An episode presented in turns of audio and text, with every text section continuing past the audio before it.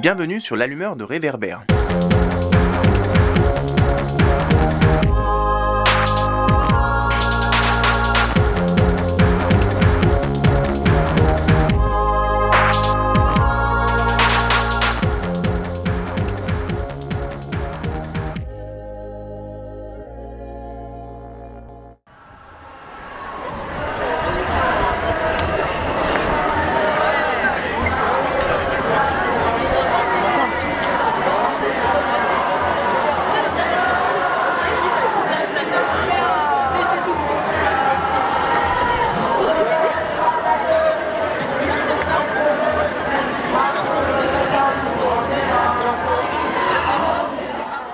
Tout le monde, bienvenue sur l'allumeur de réverbère.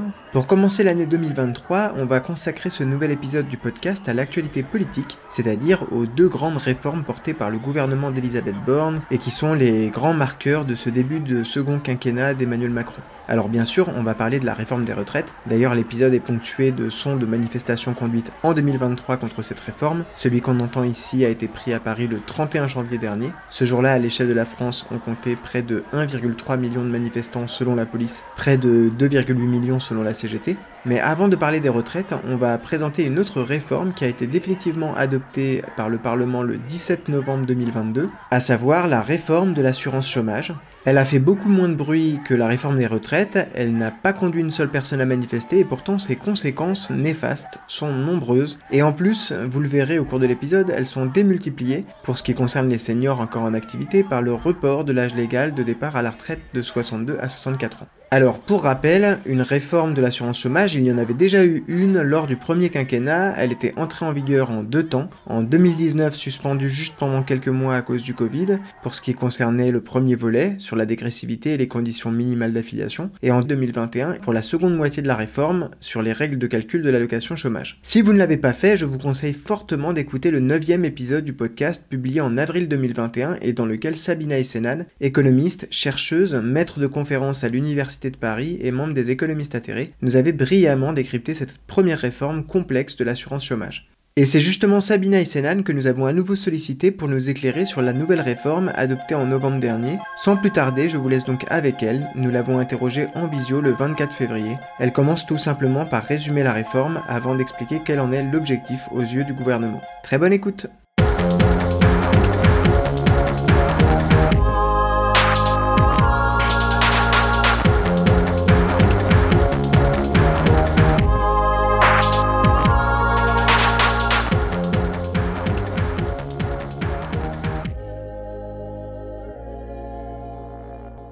Déjà pour résumer la réforme, donc au 1er février 2023, tous les nouveaux allocataires de l'assurance chômage de France métropolitaine, puisque euh, les euh, départements d'outre-mer sont exclus de, cette réforme. Également, on a euh, voilà, d'autres populations qui sont exclues, mais grosso modo, la grande majorité des nouveaux allocataires vont subir une baisse de leur durée d'indemnisation de 25%. Alors ça, ça signifie quoi? Une baisse d'indemnisation de 25% ça signifie qu'on va mettre en place, que le gouvernement, donc par décret, a décidé de mettre en place un coefficient de 0,75 sur votre durée de cotisation. Autrement dit, vous avez par exemple cotisé de manière continue durant les 24 derniers mois, vous avez moins de 53 ans, vous n'aurez plus le droit non à l'heure actuelle à 24 mois maximum d'indemnisation, vous aurez désormais droit seulement à 18 mois d'indemnisation. Donc, vous avez cotisé 24 mois de manière ininterrompue. Vous avez le droit désormais à 18 mois. Donc, ça, c'est pour les moins de 53 ans. Si vous avez 53 à 54 ans, vous bénéficiez auparavant, depuis la réforme de la durée d'indemnisation des seniors, hein, qui a été réduite du fait de la convention de 2017. Hein. Il faut savoir qu'il y avait déjà eu une réforme en 2017 qui a diminué la durée d'indemnisation, notamment pour les 50-55 ans. Donc là, pour les 53-54 ans qui, initialement, avant le 1er février, avaient le droit à une durée maximale d'indemnisation de 30 mois, eux, désormais, au maximum,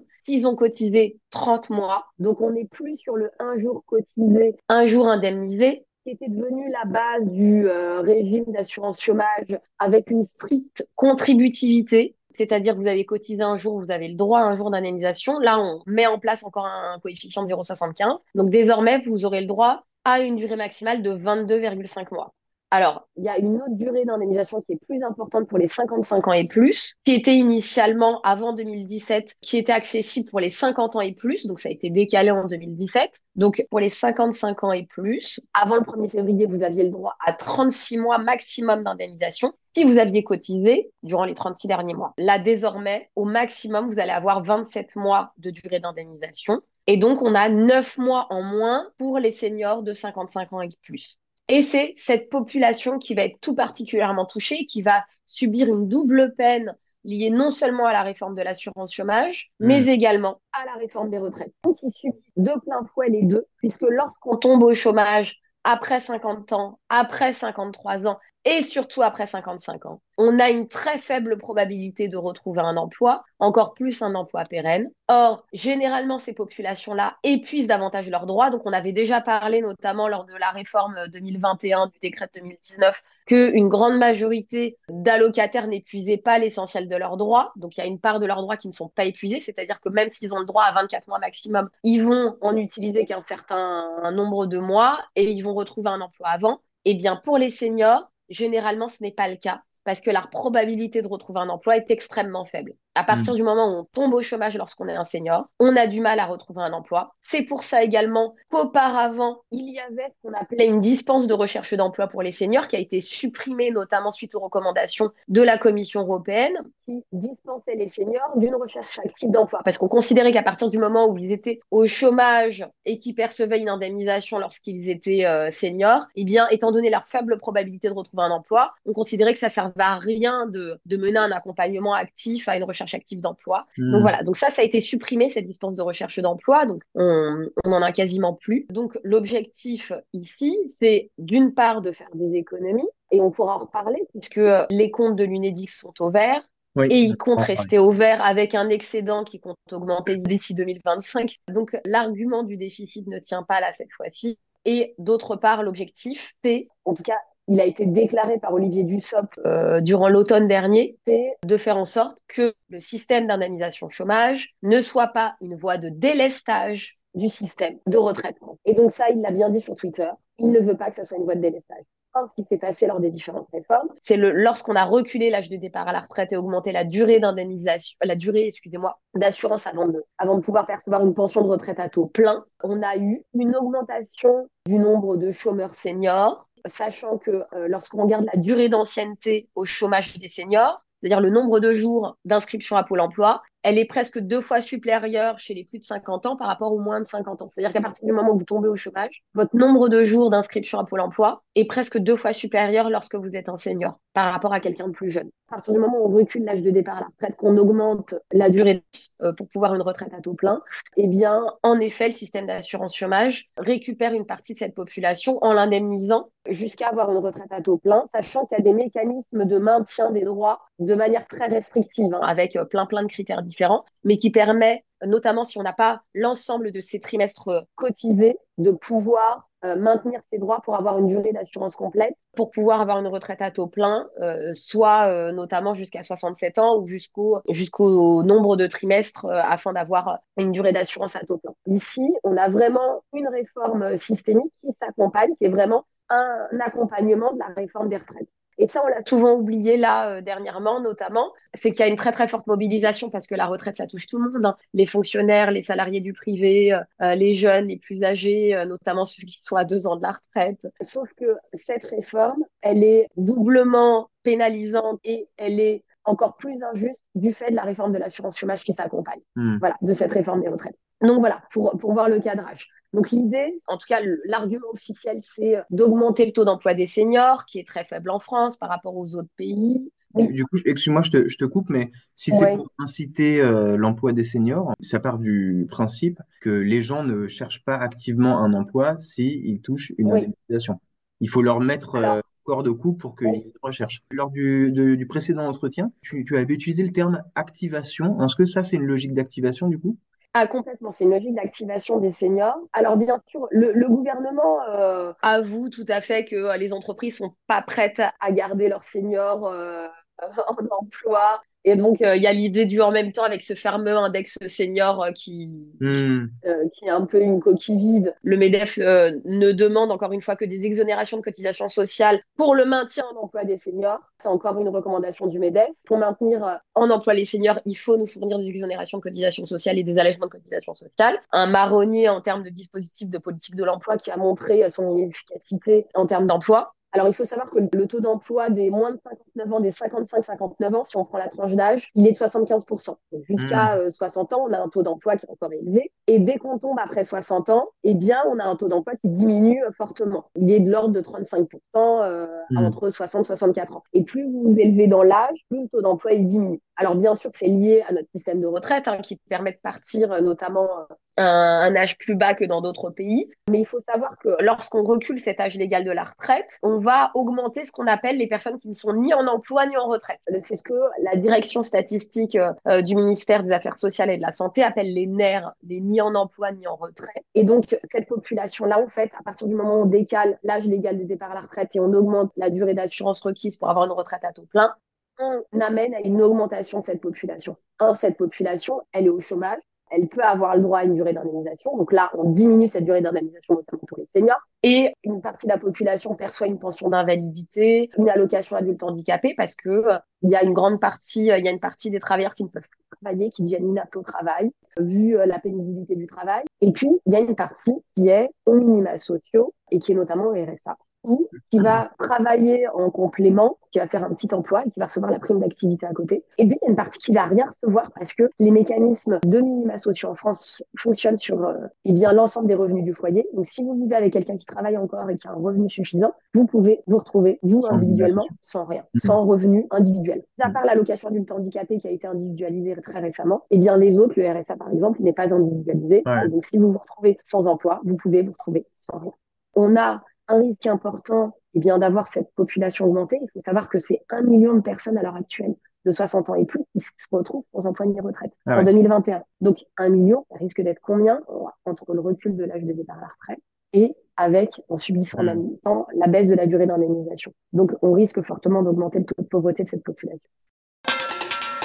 Euh, la nouvelle réforme, elle module les conditions d'indemnisation en fonction de la situation du marché du travail. Ça devait être effectif euh, début 2023. Euh, concrètement, Ouais. ça, ça se traduit comment? Qui détermine que la conjoncture est positive ou négative? Sur quels critères? Alors, que de débats. Alors, il faut déjà rappeler comment a émergé cette réforme. Cette réforme, elle s'est faite dans un déni, un déni de démocratie sociale. Il faut rappeler que auparavant, ce sont les partenaires sociaux, donc les représentants du patronat, les représentants des salariés, des syndicats, qui négociaient les conventions d'assurance chômage. Depuis quatre ans, l'État fait une feuille de route en demandant des lignes directrices, notamment aux partenaires sociaux pour euh, négocier. Et puis l'État, petit à petit, a repris la main sur les négociations d'assurance chômage. Elle a repris la main soit faute de négociation, faute d'accord, et puis elle a repris la main parce que on a assisté à une modification du financement. Sous prétexte de cette modification du financement de l'assurance chômage, l'État considère qu'elle reprend la main puisque une partie de l'assurance chômage désormais est financée par la CSG. On reviendra sur ce point après, si, si ça te. Après, d'accord, très bien. Donc, je vais, euh, je vais juste rappeler que au mois d'août, on a appris que euh, le gouvernement avait demandé, euh, notamment au Conseil d'État, de donner un avis sur le projet de loi qu'ils avaient déposé pour prolonger les règles de l'assurance chômage. Dans ce projet de loi, il était notifié essentiellement quelques lignes pour dire que le gouvernement pourra s'octroyer le droit de modifier les règles de l'assurance chômage par décret. Rien n'était spécifié sur les modalités de cette réforme, euh, Mm. donc un flou total. Le projet de loi a été voté, mais un projet de loi vide, qui euh, signifie juste qu'on prolonge les droits, mais que le gouvernement donne le droit dans les mois à venir à mettre en place une réforme par décret. Donc, un projet de loi assez euh, surprenant, qui était difficilement attaquable par les parlementaires, notamment de l'opposition. Mais à côté de ce projet de loi, on a eu des discours d'Olivier Dussopt, de Marc Ferracci, qui était rapporteur, etc., etc., où là, on a su approximativement que allait être ce décret. Alors, ce décret, là plus précisément, j'ai parlé d'une baisse de la durée d'indemnisation de 25%. Cette baisse de la durée d'indemnisation de 25%, elle est censée avoir lieu si le taux de chômage, au sens de l'INSEE, je précise, donc au sens du Bureau international du travail, est sous la barre des 9%. Bien sûr, on est sous la barre des 9%. L'idée, c'était de faire en sorte que la durée d'indemnisation soit contracyclique. C'est-à-dire que si on a une baisse du taux de chômage au sens de l'INSEE, donc au sens du BIT, du Bureau international du travail, la durée d'indemnisation baisse et normalement, si elle augmente, on est censé avoir une augmentation de la durée d'indemnisation. Rien n'est noté sur cette augmentation. Cette augmentation, en fait, c'est la durée d'indemnisation qui existait auparavant. Ouais. On n'a pas d'augmentation. Donc, sous prétexte de contrat cyclicité, donc on a mis ce taux de chômage des 9% pour mettre un indicateur euh, facile, sachant que le taux de chômage de l'INSEE, il, il, est considéré pour beaucoup comme un indicateur en trompe-l'œil, vu le nombre de demandeurs d'emploi. Parce que c'est la catégorie A seulement. Alors, c'est même pas la catégorie A. La catégorie A est bien plus importante en termes de demandeurs d'emploi. C'est le taux de chômage au sens de l'enquête emploi, qui est une enquête en continu, qui n'est pas exhaustive, hmm. euh, qui n'est pas, euh, qui, qui n'est pas donc les données administratives de Pôle emploi. Si on prend la catégorie A, on a un taux de chômage beaucoup plus important que les 7,2, 7,3% actuels. Si on prend juste la catégorie A de Pôle emploi, on a un taux de chômage beaucoup plus important. Et sachant que euh, si on regarde les données de Pôle emploi qui sont sorties, qui ont été publiées par le ministère du Travail, qui ont fait débat là dernièrement, parce qu'il y a eu une réforme du comptage des demandeurs d'emploi qui a amélioré notamment euh, l'actualisation des activités menées par les demandeurs d'emploi. Ce qui fait qu'il y a eu une grande partie de la baisse des catégories A de Pôle emploi est liée à un déversement et à une meilleure actualisation des activités et un déversement vers les catégories B notamment. Et puis, on se satisfait aujourd'hui d'avoir 6 euh, millions de demandeurs d'emploi en France. Toujours. C'est hallucinant. Donc, il faut savoir qu'à côté de ça, Elisabeth Borne et Olivier Dussopt avaient, au mois de décembre, transmis au syndicat le fait que si on passait sous la barre des 6%, donc on arriverait euh, pour eux donc, euh, au, au, plein emploi, d'accord Alors que les 6%, on est, loin du, on est loin du plein emploi. On diminuerait la durée d'indemnisation chômage de 40%. Ça, ça a été retiré euh, début janvier par Elisabeth mmh. Borne. Certains de l'opposition, notamment certains députés, ont crié victoire lors de ce retrait, en oubliant complètement qu'au 1er février, la durée d'indemnisation est bien baissée de 25% une réforme profondément injuste et d'une grande, grande violence sociale. Pourquoi elle est d'une grande violence sociale? Parce qu'elle ne touche pas seulement les chômeurs, elle touche l'ensemble des travailleurs parce qu'on va vers une pression à la baisse, euh, une pression à la baisse des salaires, parce qu'on est dans une situation où beaucoup réclament des augmentations de salaire. Le rapport de force se joue également via le système d'assurance chômage. Quand vous savez que vous avez un système d'assurance chômage qui vous permet d'avoir un revenu de remplacement euh, suffisant pour vivre dignement, euh, vous avez moins de crainte à aller voir votre employeur, à aller négocier de meilleures conditions d'emploi, une meilleure, une meilleure rémunération et de meilleurs salaires. Or, en diminuant la durée d'indemnisation, en diminuant l'allocation, puisque la réforme de 2021 a diminué en moyenne de 16% euh, le montant de l'allocation, et 16% c'est une moyenne. Donc il faut savoir qu'il y a une partie de la population qui a eu euh, une baisse de plus de 40% de son allocation, voire plus, parce que euh, c'est l'allocation journalière. Certains ne sont plus indemnisés, notamment ceux qui font des activités réduites parce qu'ils dépassent les seuils. Eh bien, vous diminuez le rapport de force des travailleurs en poste. c'est une réforme qui touche l'ensemble des travailleurs. France Travail qui doit remplacer Pôle emploi, juste dire quelques mots sur, cette, euh, sur ce volet-là de, la réforme, si tant est qu'il soit inclus dans la même loi, j'en suis pas certain moi-même. Non, c'est pas inclus dans la même loi. Donc, euh, c'était euh, déjà dans le programme d'Emmanuel Macron de regrouper l'ensemble du service public de l'emploi. il faut savoir que les réformes qui sont mises en place en termes de politique de l'emploi, souvent, on va prendre deux contrats aidés, on va les fusionner, ça va nous donner un nouveau contrat aidé, on va l'appeler hmm. autrement mais les modalités ne vont pas grandement changer. Il faut savoir qu'on a déjà eu une fusion donc euh, de, euh, de la NPE, de l'Agence nationale publique pour l'emploi, qui prenait en charge l'accompagnement des chômeurs, et de l'UNEDIC, qui est la caisse d'assurance chômage. Cette fusion, déjà, c'était très très mal passé euh, en 2008 parce qu'on a d'un côté une structure associative qui, qui, récolte les cotisations sociales et qui les distribue avec des rémunérations à l'époque plus importantes chez les salariés médicaux et puis euh, un travail complètement différent. Gérer l'indemnisation, ce n'est pas euh, gérer l'accompagnement euh, des demandeurs mmh. d'emploi. Cette fusion, elle a été acquise par le gouvernement via un rehaussement des rémunérations des salariés de Pôle emploi. Alors, rehaussement qui s'est fait au prix, c'est-à-dire que tout le monde n'a pas fait ce choix-là, au prix notamment d'une, de la perte de leur statut de, de, de, de fonctionnaire puisque c'est un, un, établissement mmh. public euh, administratif. Donc certains ont fait le choix de garder leur statut, euh, mais n'ont pas eu d'augmentation. D'autres euh, ont accepté d'avoir d'avoir un statut contractuel ou ont eu une augmentation. mais la réforme ne s'était pas bien passée, si, si certains s'en souviennent, même si c'était il y a quelques années. Et là, France Travail, c'est juste un changement de nom ou il y a vraiment des transformations Alors, non, il y a, d'autres plans du service public de l'emploi qui, euh, qui existent, notamment par exemple les missions locales, mais elles ont un statut associatif. Alors la question c'est est-ce que l'idée c'est de tout regrouper juste pour donner un seul nom ou est-ce que tout est regroupé en établissement public administratif? Ça c'est pas encore défini, c'est pas encore stabilisé. C'est pas du tout encore stabilisé. Il y a des négociations qui se font, mais euh, au sein, au sein de Pôle emploi. Mais euh, je ne sais pas du tout où ça en est actuellement. Euh, j'ai eu des échos en fin d'année dernière, et je ne sais pas s'il il y a un accord qui a été trouvé. Il faut savoir que ça peut entraîner des transformations, notamment également dans l'accompagnement des chômeurs, dans le contrôle des chômeurs. On l'a vu récemment, on a une augmentation des radiations, notamment. On a un certain nombre de transformations qui peuvent, qui peuvent avoir lieu et qui peuvent avoir des effets également dans l'accompagnement des chômeurs.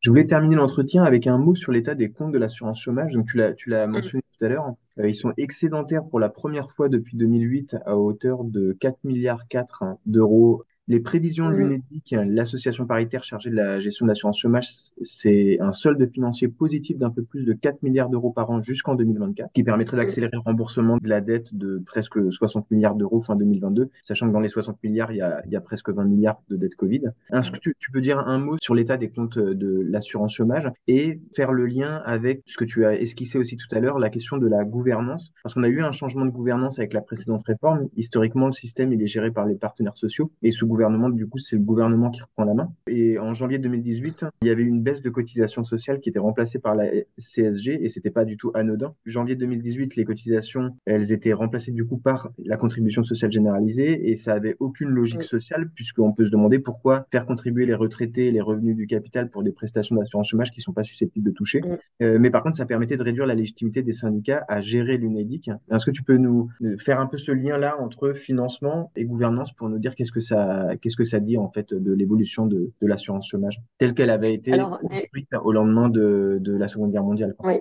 Alors, bien après, bien avant, puisque le système d'assurance chômage national, euh, comme on le connaît euh, actuellement, donc l'UNEDIC a été créé en 1958, euh, donc après la sécurité sociale, mais elle n'est pas née de nulle part. Il y avait déjà des caisses qui existaient, des caisses syndicales, des caisses municipales, des caisses départementales. Il y a eu une des caisses avec un régime général, mais il y avait encore des régimes spécifiques qui existaient, qui ont été euh, supprimés pour beaucoup. Et puis, il en reste quelques-uns. Il y a notamment les annexes 8 euh, et 10 euh, de l'assurance chômage qui permettent de fournir une assurance chômage plus en adéquation avec, avec les métiers dans le secteur culturel notamment. Donc, le régime a été créé en 1958 avant donc la NPE, qui a été mise en place en 1967. Et il a été mis en place à un moment où on avait des reconversions notamment et des restructurations industrielles. La fermeture des mines, les chantiers navals, euh, le secteur textile. Et donc, pour ces populations-là, euh, il a fallu faire en sorte de, leur fournir un revenu pour éviter que, euh, eh bien, ils tombent dans la pauvreté, puisque c'était des familles entières qui reposaient sur un salaire qui n'existait plus. Donc, c'était de permettre des reconversions également, etc., etc. Donc bien sûr, on a eu, on a eu les deux chocs pétroliers des années 70 et depuis une forte augmentation du taux de chômage et du nombre de chômeurs qui n'a cessé d'augmenter voilà, depuis avec, euh, euh, des évolutions, avec un, un système d'emploi, avec euh, quand même un nombre de chômeurs assez important. Donc, ce système, il était financé par des cotisations sociales salariales et des cotisations sociales patronales, comme le reste des risques de la sécurité sociale et du système national de protection sociale français. Et en effet, on a eu, dans le cadre des diminutions de cotisations sociales, l'idée c'est de réduire le coût du travail, on a eu notamment la suppression de la cotisation sociale salariale, l'assurance chômage, qui a été remplacée par un financement en partie de la CSG, et la cotisation sociale patronale, elle se maintient. Lorsqu'on touche à la cotisation sociale, on touche au salaire socialisé des travailleurs, donc on touche à une partie de leur salaire, une partie de leur rémunération, et ça, il faut pas l'oublier. Et donc, euh, avec l'idée que le coût du travail serait toujours trop important, et donc on touche au principe même de, notre système de protection sociale aujourd'hui. Hmm. Généralement, on avait donc des conventions d'assurance chômage qui étaient négociées par les partenaires sociaux. Depuis 2018, euh, il y a une lettre avec des lignes directrices du gouvernement qui donne le cadre des négociations. Et donc, par exemple, on avait eu, pour le décret de 2019, le gouvernement avait demandé de faire 3 milliards d'économies et donc demander aux partenaires sociaux de faire 3 milliards d'économies. Donc l'État a repris la main, notamment faute d'accord entre les partenaires sociaux. Et là, cette fois-ci, on a eu encore plus un déni de démocratie sociale, puisque l'État, par le projet de loi qui a été voté à l'automne dernier, a voté la, prolongation des règles de l'assurance chômage. Dans cette prolongation des règles, eh bien, il n'y avait plus de cadre juridique pour payer les allocations, donc il fallait le faire. Mais à côté de ça, le gouvernement avait introduit l'idée dans ce projet de loi de réformer par décret dans les mois à venir. Et c'est ce qu'elle a fait, donc par le décret du 1er février 2023 en outrepassant euh, une négociation possible qui normalement est censée durer plusieurs mois entre les partenaires sociaux. Également un autre point à souligner, c'est qu'en 2020, l'État a décidé également d'augmenter la part des cotisations sociales qui allaient financer Pôle emploi. Il faut savoir que Pôle emploi, donc la partie de l'accompagnement de Pôle emploi, est financée en grande partie par les caisses d'assurance chômage. Normalement, les établissements publics sont financés par les impôts. C'est un dispositif d'accompagnement, c'est un établissement qui vise à accompagner les demandeurs d'emploi. Auparavant, l'UNEDIC, 10% des cotisations sociales permettaient le financement en partie de Pôle emploi. En 2020, l'État a décidé d'augmenter cette part des cotisations d'assurance chômage à 11%. Hmm. Donc 11% des cotisations d'assurance chômage vont servir à l'accompagnement des demandeurs d'emploi et donc servent à financer Pôle emploi, qui normalement devrait être financé par hmm. essentiellement donc par l'impôt. Donc euh, on a une fonction des cotisations d'assurance chômage et maintenant en partie la CSG qui servent à financer euh, donc la caisse d'assurance chômage on a une fonction, d'une part par Pôle emploi et d'une part par les politiques publiques décidées pour maintenir le revenu durant la crise sanitaire, mais c'est l'État qui l'a décidé. normalement, quand l'État décide d'une politique, elle est censée rembourser aux caisses mmh. d'assurance chômage ou aux caisses de protection sociale. Aujourd'hui, on a des réformes qui se font de manière ininterrompue, avec une forte violence sociale, qui sont profondément injustes, qui sont inefficaces parce qu'elles n'améliorent pas le retour à l'emploi. En tout cas, on n'a même pas le temps de les évaluer.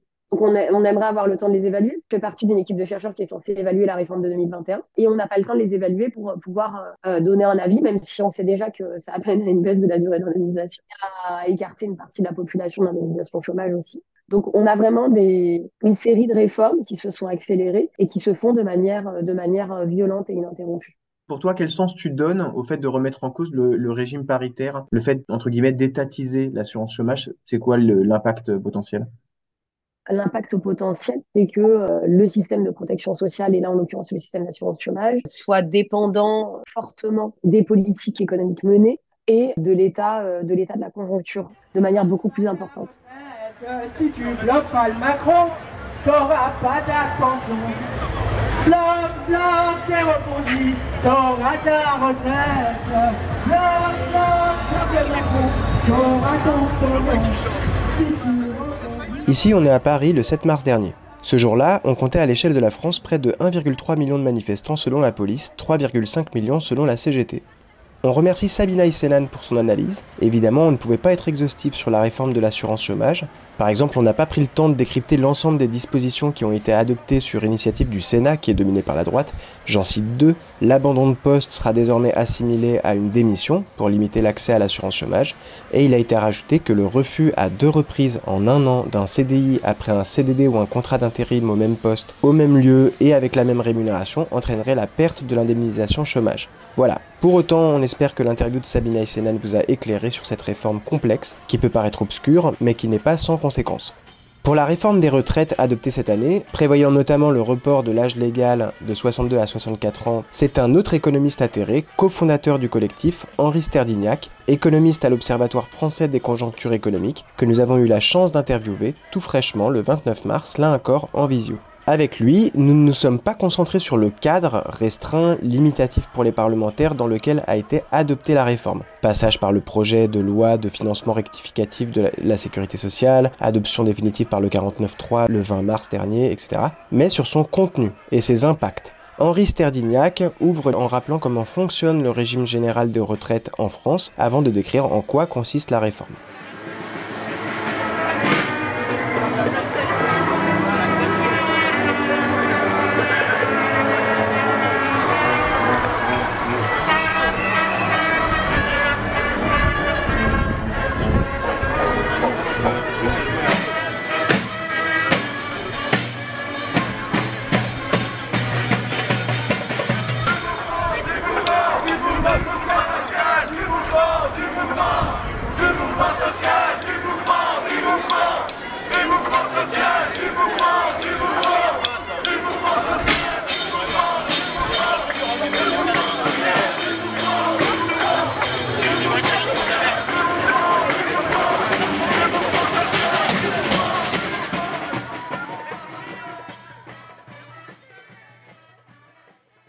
Le système français est un système par répartition, c'est-à-dire que les cotisations d'une année financent les retraites de la même année. Il n'y a pas d'accumulation, il n'y a pas de capitalisation. Grosso modo, on a deux grands régimes. le régime qui s'applique aux travailleurs du privé et le régime qui s'applique aux travailleurs de la fonction publique, État, hôpital et collectivité locale. En ce qui concerne les travailleurs du privé, donc ils ont une pension qui, est, qui leur est fournie par le régime général et par des régimes complémentaires qui sont gérés par les partenaires sociaux, mais dont les règles s'appuient sur les règles du régime général. Le principe de la retraite, c'est que vous avez droit à prendre votre retraite à partir de 62 ans. Votre retraite dépend, dans le régime général, des 25 meilleures années de cotisation. Et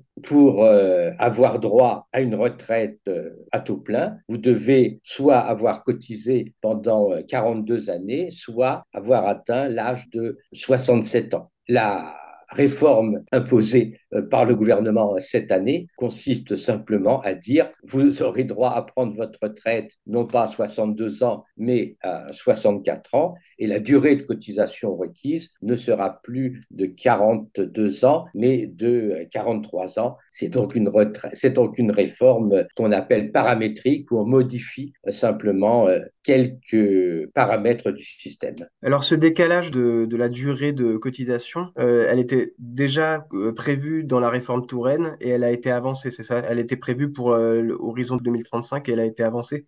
Oui, c'est-à-dire que au moment de la réforme Touraine, il a été euh, décidé que la durée de cotisation augmenterait progressivement avec l'allongement de l'espérance de vie, suivant une règle deux tiers de travail en plus, un tiers de retraite en plus. Et donc, ça aboutissait à une hausse de la durée de cotisation en 2035 qui avançait. Ben, la France a un système un peu compliqué. D'un côté, euh, a été introduit un dispositif carrière longue qui fait que les personnes qui ont commencé à travailler très tôt et qui ont continuellement travaillé peuvent partir plus tôt et que pour les personnes qui ont commencé à travailler tard, euh, ces personnes, elles, travaillent 43 années de voir euh, une retraite à taux plein. Donc, qui est frappé par euh, la réforme qui fait passer l'âge de départ de 62 à 64 ans, c'est essentiellement la masse des personnes qui ont commencé à travailler avant 22 ans. Donc ces gens-là, en particulier ceux euh, qui ont commencé à travailler à 20, 21, 22 ans, ou ceux qui ont commencé à travailler plus tôt mais qui ont eu des interruptions de carrière, ces gens-là vont subir deux années de travail supplémentaire entre 62 et 64 ans, des années qui sont considérées à retraite heureuse parce que vous prenez votre retraite et vous êtes encore euh, en bonne santé. Les gens qui ont commencé à euh, travailler, par exemple, à 23 ans, de toute façon, eux euh, devaient continuer jusqu'à 65 ans parce qu'ils devaient travailler jusqu'à 65 ans pour avoir une retraite à, taux plein. Parmi les gens frappés, particulièrement, il y a les femmes, parce qu'un euh, certain nombre de femmes qui avaient eu des enfants bénéficiaient de la majoration de la durée d'assurance qui leur permettait, même s'ils avaient eu une carrière un peu plus courte, de partir quand même à 62 ans. Et là, ces femmes devront travailler jusqu'à 64 euh, ans. Est-ce qu'il faut reculer l'âge légal qui est aujourd'hui à 62 ans? Je ne crois pas. Extrait d'une conférence d'Emmanuel Macron tenue dans le cadre du grand débat national le 25 avril 2019. Tant qu'on n'a pas réglé le problème du chômage dans notre pays, franchement, ce serait assez hypocrite de décaler l'âge légal. Je veux dire, quand aujourd'hui on est peu qualifié, quand on vit dans une région qui est en difficulté industrielle, quand on est soi-même en difficulté, qu'on a une carrière fracturée, bon courage déjà pour arriver à 62 ans. C'est ça la réalité de notre pays. alors on va dire non, non, il faut maintenant aller à 64 ans. Vous savez déjà plus comment faire après 55 ans. Les gens vous disent les emplois c'est plus bon pour vous. C'est ça la réalité. C'est le combat qu'on mène. On doit d'abord gagner ce combat avant d'aller expliquer aux gens, mes bons amis, travaillez plus longtemps. C'est le délai légal. Ce serait hypocrite.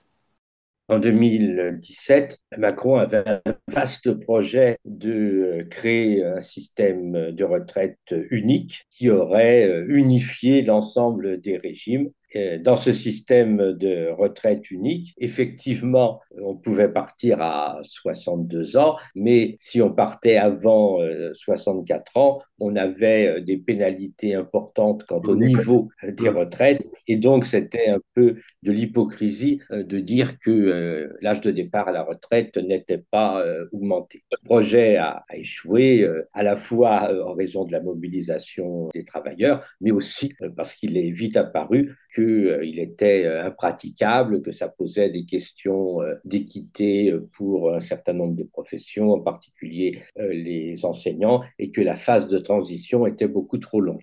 Le problème du report de l'âge de la retraite, c'est que les, les personnes ne sont pas euh, dans la même situation lorsqu'elles atteignent 60 ans. On a euh, d'un côté euh, des travailleurs manuels ou même des, des, employés qui sont usés, qui ont les plus grandes difficultés à se maintenir en, en emploi. Lorsque un travailleur perd son emploi à 58 ans, il a très très peu de chances de retrouver un emploi parce que les entreprises considèrent que c'est pas la peine d'embaucher une personne de cet âge-là, que ça ne vaut pas la peine d'investir dans euh, sa formation, si on peut dire, dans son adaptation au, poste. Et donc, on a euh, des, des taux d'emploi après 60 euh, ans qui sont extrêmement faibles. Très vite, on a des taux d'emploi qui sont de l'ordre de 40%. Donc, mmh. euh, le risque, bien sûr, en, allongeant euh, l'âge requis, c'est que on va avoir de plus en plus de personnes qui vont être dans cette situation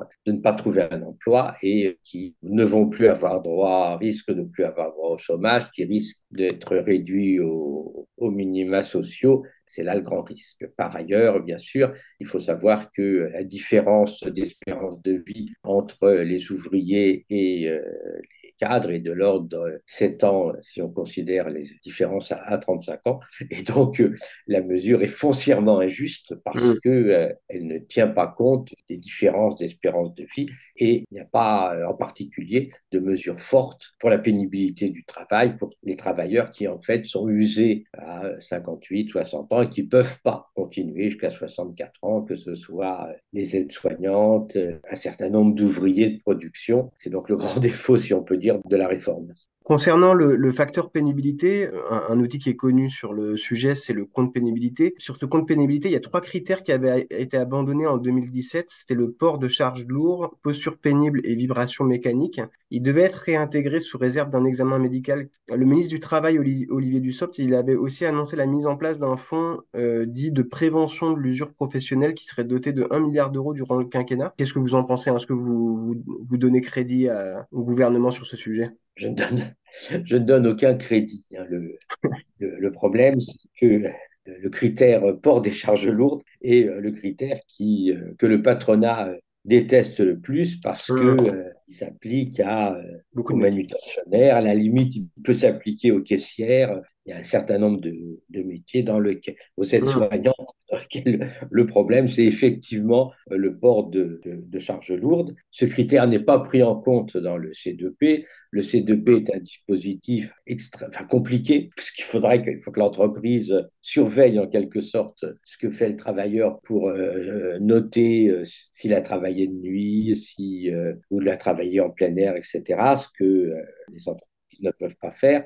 Les dispositifs introduits par la loi sont des dispositifs individuels où effectivement c'est sur euh, critères euh, médical que certaines personnes pourront partir à 60 ans. C'est pas la grande réforme de la pénibilité que on pouvait attendre. Cette grande réforme aurait été de dire une fois pour toutes tel euh, métier, maçon par exemple, il, ou aide-soignant, il est obligatoirement euh, pénible. Il donne obligatoirement euh, droit à réduction de la durée de cotisation requise et abaissement de l'âge requis en fonction de, du temps où il est exercé, sans que euh, on ait besoin de faire un, contrôle jour par jour de, de, de l'occupation de la personne. C'est-à-dire mmh. qu'il aurait fallu généraliser le système des régimes spéciaux qui s'appliquaient à la RATP ou à la SNCF et qui s'applique encore dans ce qu'on appelle le service actif dans la fonction publique pour euh, les policiers et pour les gardiens de prison.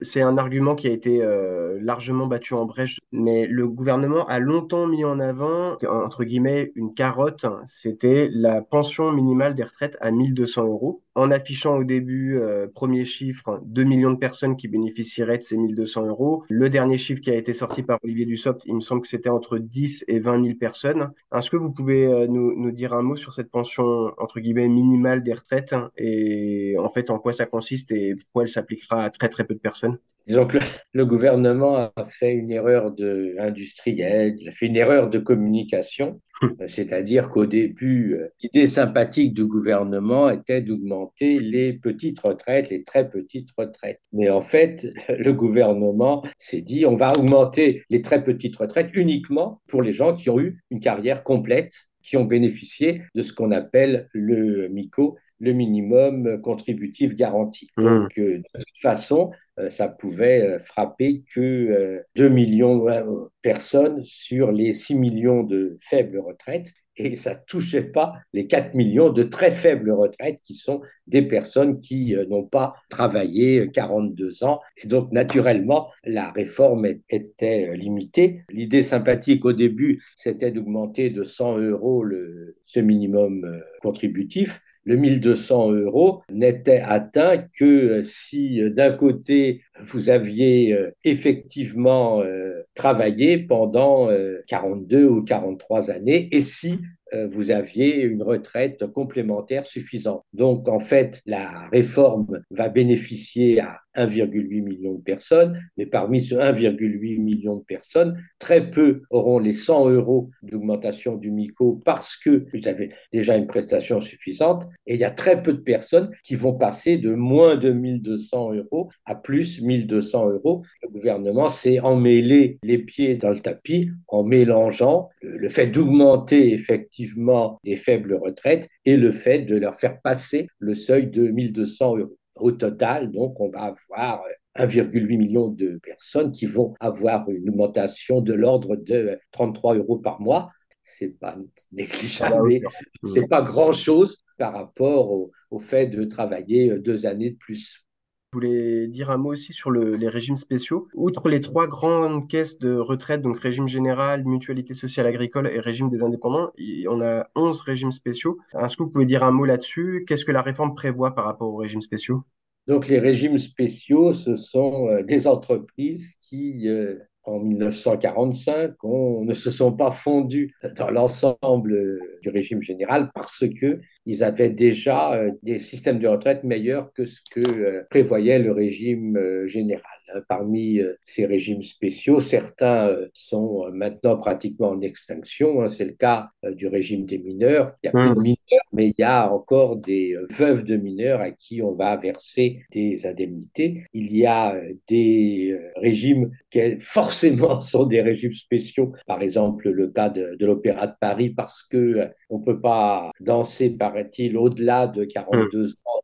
Il nous reste trois grands régimes euh, qui sont euh, la RATP, la SNCF et euh, les industries électriques et gazières. Dans ces régimes, il y a un certain nombre de postes qui sont effectivement des emplois pénibles, que ce soit à la RATP parce que ça se pratique en souterrain, à SNCF parce qu'il y a des contraintes lourdes en termes de travailler euh, toute l'année, y compris pendant les périodes de, de fêtes et de vacances, le fait de ne pas euh, pouvoir rentrer le soir chez soi. Dans l'industrie électrique et gazière, il y a également des métiers pénibles. Le choix du gouvernement n'a pas été d'étendre le régime spéciaux qui aurait été de dire, ben voilà, euh, tous les métiers pénibles ont droit à mmh. des avantages, si on peut dire, équivalents à ceux de la SNCF, de la RATP ou des, des IEG, mais de détruire ces régimes en disant que euh, à partir d'aujourd'hui, les nouveaux embauchés seraient euh, soumis au régime général des salariés du privé. Deux conséquences très lourdes. Le premier, c'est que du coup, les travailleurs euh, de ces branches perdent toute prise en compte sérieuse de la pénibilité. D'autre part, donc, dans l'entreprise, on va avoir deux catégories de travailleurs selon mmh. leur date d'entrée ce qui n'est pas propice à la mobilisation syndicale. Et donc, ce n'est pas une réforme correcte. Je voulais revenir pour terminer l'entretien sur ce qui justifie aux yeux du gouvernement la réforme. Alors, depuis l'été, on a eu beaucoup d'arguments différents qui l'ont justifié. Dans la foulée de l'élection d'Emmanuel Macron, le gouvernement disait que c'était pour financer des investissements pour les services publics. Depuis cet automne, c'est pour sauver notre système de retraite par répartition. Est-ce que vous pouvez nous déconstruire un peu cet argument? D'abord, il faut dire que le système de retraite français est un des plus généreux du monde parce que, grosso modo, les retraités ont à peu près le même niveau de vie que les actifs et que l'âge de départ euh, relativement satisfaisant. Du point de vue de l'oligarchie euh, financière, la France dépense trop pour les retraites, de même qu'elle dépense trop pour le logement, elle dépense trop pour le chômage. Et donc, euh, naturellement, la grande idée, si on peut dire, de Bercy, c'est on dépense 14% du PIB pour les retraites. Il faudrait que ce chiffre n'augmente pas et même dans l'idéal, il faudrait réussir à le faire baisser.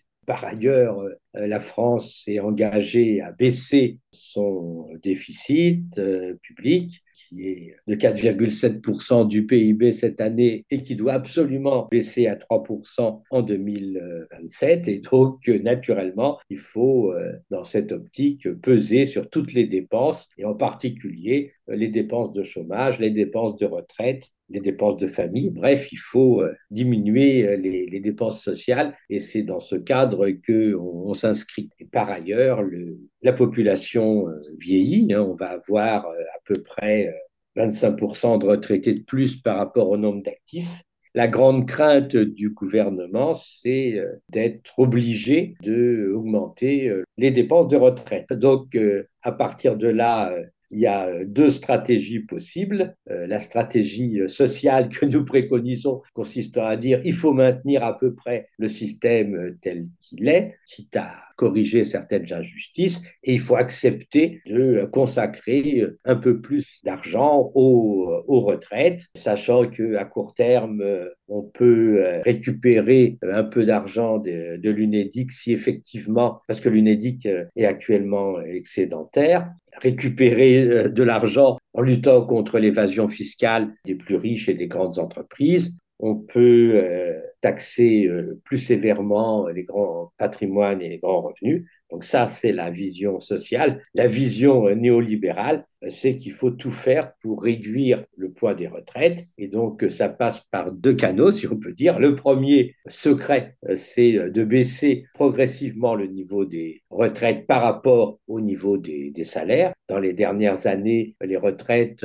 n'ont pas été indexées correctement sur les prix. Donc, les retraités ont subi des pertes de pouvoir d'achat de l'ordre de, de 8%. Et l'idée, c'est que dans les années à venir, les retraites ne vont être indexées que sur les prix, tandis que les hmm. salaires vont augmenter comme la productivité du travail. Et donc, euh, on peut espérer, du point de vue gouvernemental, de faire baisser comme ça le niveau des retraites par rapport au salaires. Et l'objectif, c'est de réussir à faire baisser les retraites d'environ 20 à 25% par rapport au, au salaire, hein, de sorte que euh, les retraités, petit à petit, euh, n'aient plus le même niveau de vie que les actifs, mais soit 20% en dessous. Et puis l'autre instrument, ben, ça consiste à obliger les gens à euh, travailler euh, plus longtemps. Dans l'état actuel de la réforme, c'est 64 ans et 43 années de durée de cotisation en 2030. Et puis, c'est une étape pour les 67 années que préconisait Édouard Philippe, par exemple le gouvernement a utilisé les prévisions du corps disant qu'il euh, y aurait 13,5 euh, milliards de déficit en 2030, sachant un des scénarios. C'était un des scénarios. Le scénario sur lequel le gouvernement a choisi de communiquer, 13,5 milliards, sachant que euh, ce scénario est très fragile, que 13,5 milliards c'est à peu près 2,5% euh, du montant des retraites. Et donc, mmh. euh, en fait, euh, rien ne dit que effectivement, ça aurait été 13,5 milliards, que de toute façon, ces 13,5 milliards, on avait les moyens de les combler très facilement, par exemple en utilisant une partie des excédents de l'UNEDIC ou en arrêtant la politique suivie actuellement où on impose à la sécurité sociale de rembourser la dette sociale alors que l'État, lui, ne rembourse pas la dette publique. Donc, euh, c'est une opération de communication pour dramatiser la situation. Il n'empêche, à long terme, euh, il faudra choisir est-ce qu'on veut maintenir notre système tel qu'il est? Et ce qui demande d'accepter des hausses de cotisation ou est-ce qu'on veut petit à petit euh, forcer tout le monde à travailler jusqu'à 67 ans, ce qui signifie comme dans un très grand nombre de pays, que euh, on a une période euh, entre 62 et 67 ans où beaucoup de personnes sont dans des situations très difficiles. Et par ailleurs, euh, on baisserait aussi le niveau des retraites, ce qui n'est pas, de mon point de vue, souhaitable. La question suivante, c'est j'essaie de me placer euh, d'un point de vue euh, un peu historique euh, durant les débats sur les retraites. Parmi les propositions qui étaient qui étaient formulées, on a entendu, par exemple, bah, vous l'avez vous l'avez mentionné tout à l'heure, hein, la lutte contre l'évasion fiscale ou taxer les plus hauts revenus. Par exemple, l'ONG Oxfam avait expliqué il y a quelques mois que taxer les 42 milliardaires français à hauteur de 2%, ça permettrait de récolter 12 milliards d'euros et ça renflouerait les caisses. Justement, je me disais, en fait, c'est un peu la même chose avec l'assurance chômage historiquement, ce qui finance les retraites, c'est les cotisations. Est-ce que euh, aller chercher un financement des retraites en dehors de ces cotisations, ça ne change pas un peu la nature du système des retraites, justement? Les retraites, comme le chômage, sont euh, des systèmes d'assurance sociale qui, logiquement, euh, doivent être financés par des cotisations sociales payées, assises sur les salaires et plus généralement euh, sur les revenus d'activité. Donc, hmm. la réponse est simple. Les retraites doivent être financées et le chômage doivent être financés par euh, des cotisations sociales. Et il doit être clair que, euh, du coup, c'est l'argent des travailleurs et que c'est les travailleurs qui doivent décider, en quelque sorte, des règles du chômage et des règles des retraites. C'est-à-dire qu'il faut dire clairement, de toute façon, ce sont les travailleurs qui payent, donc c'est eux qui décident. C'est le principe, euh, normalement, de la démocratie euh, sociale. Et mmh. euh, en toute logique, jadis, les administrateurs de la sécurité sociale étaient élus par les travailleurs. C'est le meilleur système. D'ailleurs, c'est le système qui existe encore pour l'agir Carco, pour les régimes complémentaires qui sont gérés par les partenaires sociaux. Le coup de force si on peut dire, de, de Macron, c'est euh, d'avoir détruit la démocratie sociale, à la fois euh, pour le chômage, où il a imposé la réglementation aux partenaires sociaux, et pour le, les retraites, où les, syndicats n'ont pas participé à la décision mmh. concernant les, les retraites.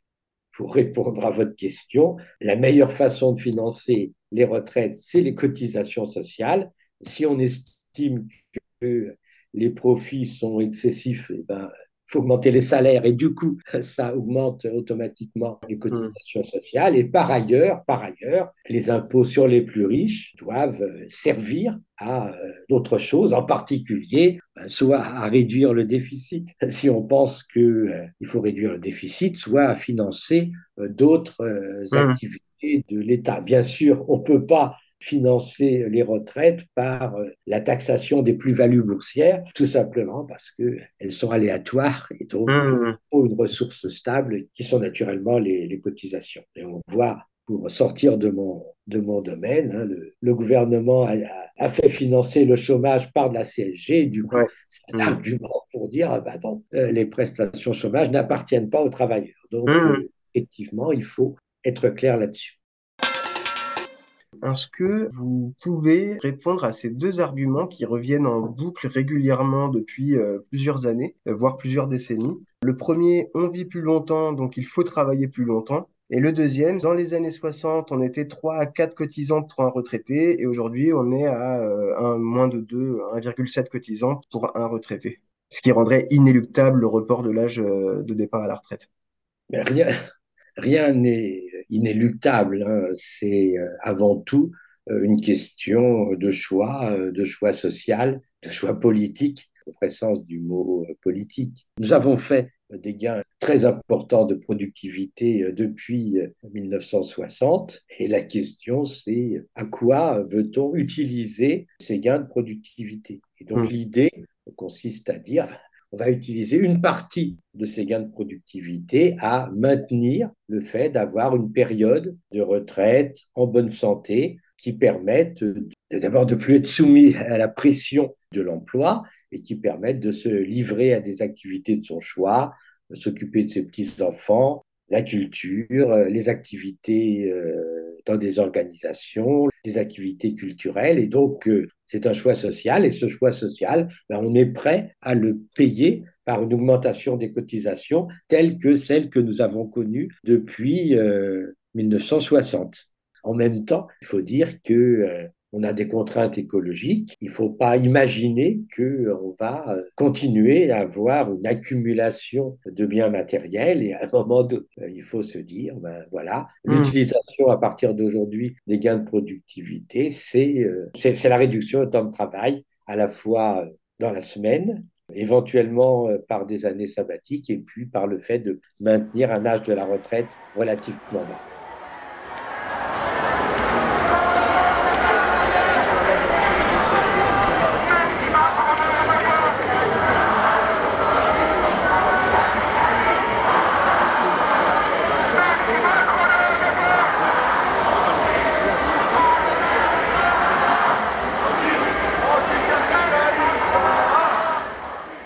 Remercie Henri Sterdignac pour son analyse. Ici, on est à Paris le 23 mars dernier, une journée qui a réuni dans toute la France près de 1,1 million de manifestants selon le ministère de l'Intérieur, 3,5 millions selon la CGT. On arrive au terme de notre épisode. On espère qu'il vous a plu et qu'il vous a permis de vous éclairer sur ces deux premières réformes cruciales du début du second quinquennat Macron. Elles donnent le ton pour ce qui concerne l'orientation économique de ce second mandat, qui s'inscrit clairement dans la continuité du premier. Sur la question des retraites, si vous voulez approfondir, je vous renvoie au second épisode du podcast dans lequel, en février 2020, on avait décrypté avec le collectif Nos Retraites la réforme de la retraite par points portée par Emmanuel Macron dans son premier mandat. Cette réforme systémique n'avait finalement pas été appliquée, elle n'est donc plus d'actualité, mais l'épisode avait permis aussi de revenir en profondeur sur le fonctionnement du système des retraites et sur la logique comptable des gouvernements macronistes. Voilà, je m'arrête là. Merci encore à l'éclairage de Sabina Itzenan et de Henri Sterdignac. N'hésitez pas à partager l'épisode d'aujourd'hui si le sujet vous a intéressé. A bientôt et gardons nos lanternes allumées.